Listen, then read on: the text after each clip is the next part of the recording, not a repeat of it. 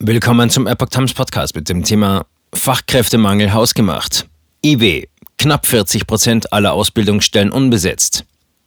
Ein Artikel von Epoch Times vom 26. April 2022.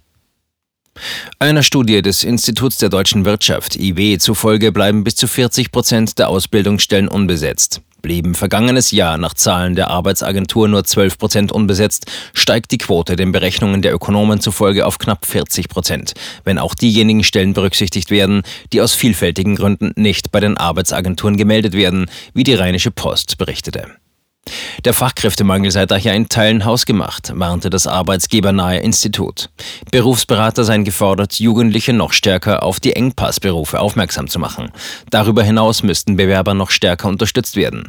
So könne eine noch intensivere Förderung der Mobilität, der persönlichen Betreuung auch in der Freizeit bis hin zu Angeboten des Jugendwohnens helfen. Am höchsten lag der Anteil unbesetzter Ausbildungsstellen beim Verkauf von Fleischwaren. Hier war die Zahl unbesetzter Ausbildungsstellen dem IW zufolge sogar größer als die Zahl abgeschlossener Ausbildungsverträge.